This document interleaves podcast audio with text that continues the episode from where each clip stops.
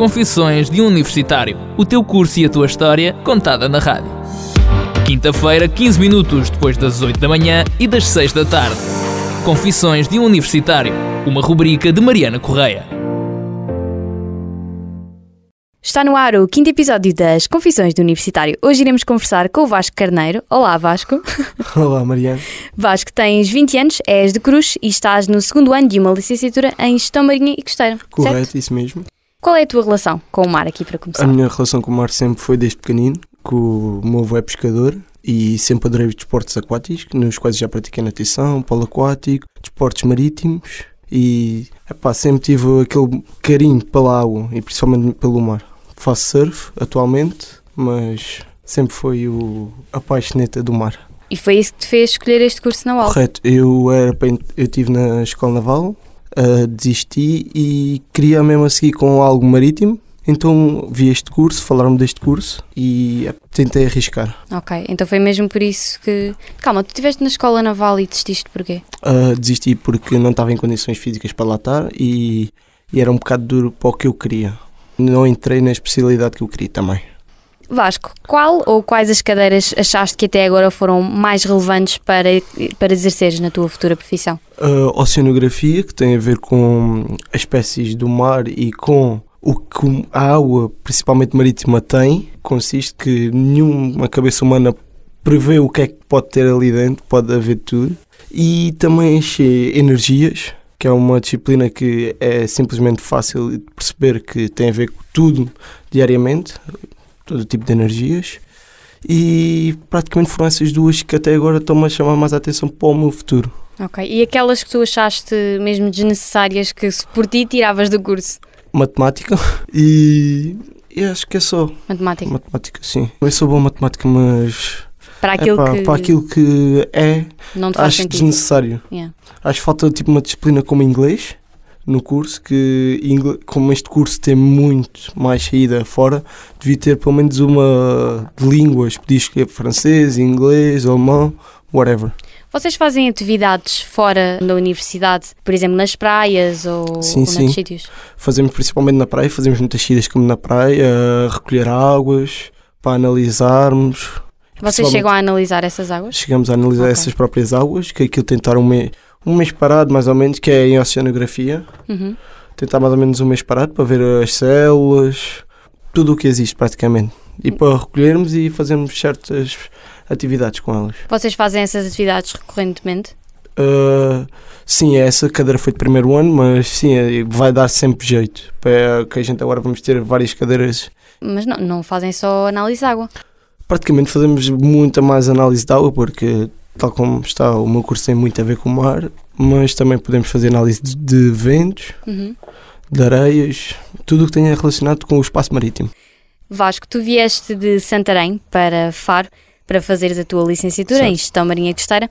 Quais foram as maiores dificuldades que sentiste nos primeiros tempos? O tempo, a dificuldade do tempo, que aqui é muito mais quente, e de. De tive medo, tive certos medos de. Estava a arriscar tudo, estava a deixar a minha família para trás, de os meus amigos, de vir para um novo mundo. Uhum. não, não sabia. E as maiores dificuldades em termos é financeiros, em termos financeiros é muito, sai muito caro, e de hábitos, mas a passado um aninho já me estou a habituar Sim. agora aos hábitos de cá. É, o primeiro, primeiro impacto é, Sim, o primeiro impacto é ser mais complicado. é estranho, ainda por cima quem vem de muito longe, que não Certo. tem. Há pessoas que não têm muito hábito depois de ir a casa sim, sim, regularmente. eu então- tenho o ar de ir a casa regularmente por causa do desporto. Em relação às questões financeiras que os alunos enfrentam, principalmente os alunos deslocados, qual é a tua opinião sobre os gastos que, que um aluno deslocado tem em termos de alimentação, alojamento, vida académica e propinas? Tem imenso, porque uma pessoa aqui não tem tanto no Algarve, porque em Lisboa os gastos financeiros são absurdos, Muito são superiores. superiores, praticamente o dobro. Mas mesmo aqui, pelo que contaram dos meus académicos, velhas guardas, contaram-me que os preços aumentaram até este ano já aumentou, comparado com o ano passado, que eu estive a reparar. E acho que uma pessoa que tenha um ordenado mínimo, não, numa família que tenha dois ordenados mínimos, é pá, sustentar uma pessoa que vinda de fora para cá é um bocado complicado. Não Pô. chega quase. Quase não chega, que vais ter sempre o gasto da comida e agora com o o romper da bolsa.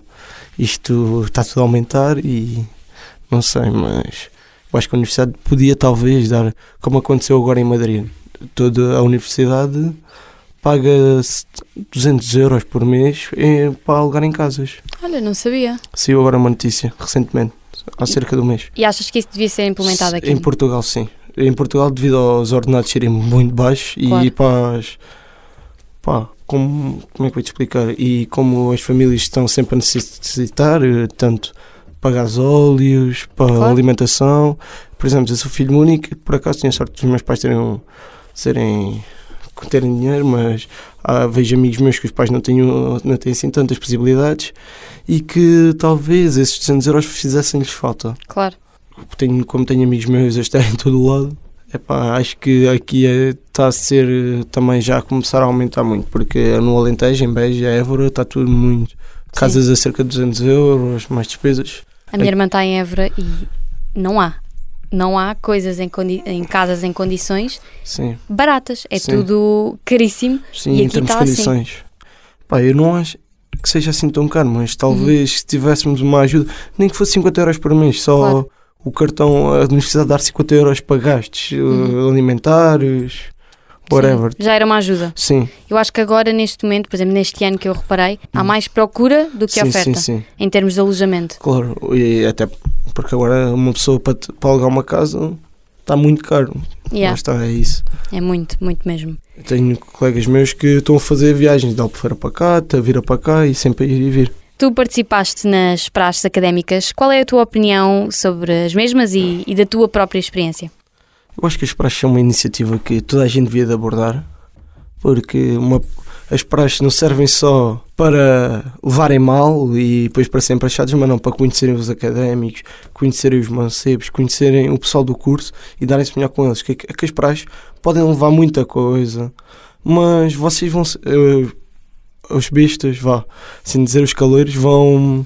Vocês saem de lá com outro ar, com um ar Sim. que já conhecem mais o curso, até eles mesmos vão ajudar-vos depois, futuramente, em testes, matéria, apontamentos, vão-vos dar tudo. E vão sair lá com. vão sair à noite com, os- com o pessoal mais velho, vão-vos apresentar amigos para, de outros cursos. Eu acho que quem vem de fora é mesmo essencial. Por exemplo, eu falo Sim. por mim, que eu vim e, e tive mesmo a necessidade de participar nas praxes porque eu não conhecia ninguém. Sim, eu também não conhecia ninguém na altura, mas depois comecei a trabalhar e cá e Uhum, comecei a conhecer, sempre conhecia aqui alguma gente, claro. É sempre diferente também. certo? Então, és mesmo a favor das praxes Sim, sou a participa? favor das praxes.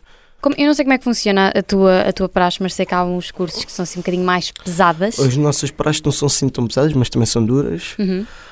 Nós temos três praxes obrigatórias, que é o dia da Sernata, Sim. o praxe suja e a praxe noturna.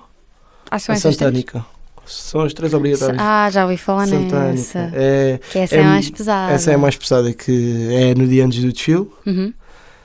No dia da indiferença, e é, é muito pesada. O que é que acontece nessa, nessa praxe? Hum, estamos vendados, não podemos ver nada, até mandar-nos tirar as vendas. Estamos sempre vendados e ouvimos ruídos, contando histórias assustadoras, comemos coisas que não sabemos o que é que é, verdade. Fazemos várias atividades de queres ou não queres, se não quiseres vais para ali, se, não, se quiseres vais para ali. É coisas assim, santânicas praticamente.